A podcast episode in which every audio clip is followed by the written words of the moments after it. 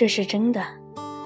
有个村庄的小康之家的女孩子，生得美，有很多人来做媒，但都没有说成。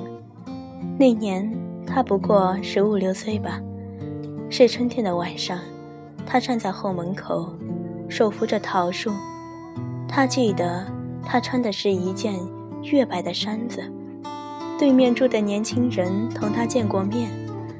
可是从来没有打过招呼的，他走了过来，离得不远，站定了，轻轻地说了一句：“哦，你也在这里吗？”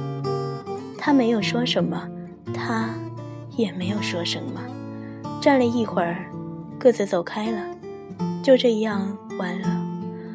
后来这女子被清见拐子卖到他乡外县去做妾，又几次三番的被转卖。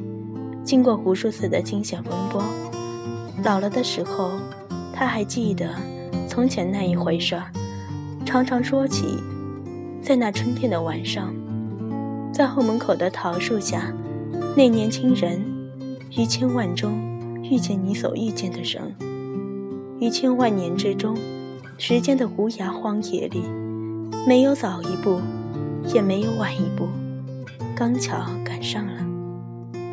那也没有别的话可说，唯有轻轻地问一句：“哦，你也在这里吗？”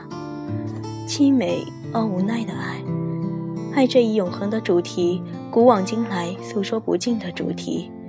张爱玲仅以三百四十余字的袖中篇幅，看似轻松，淡淡道来，语言洗尽铅华，甘纯、干净，全然没有她惯有的华丽渲染。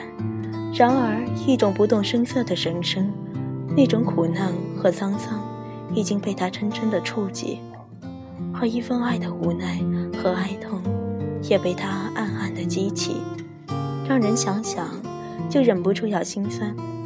这是真的，这不是小说，更不是传奇，这是真的。接下来叙述一个真的、美的、纯的，同时又是那么虚的。淡的、凄的，关于爱的故事。春天的晚上，桃树的底下，着夜白衫子的十五六岁少女，正是青春如花，做梦怀春的豆蔻年华，对爱可以有无数的美好憧憬。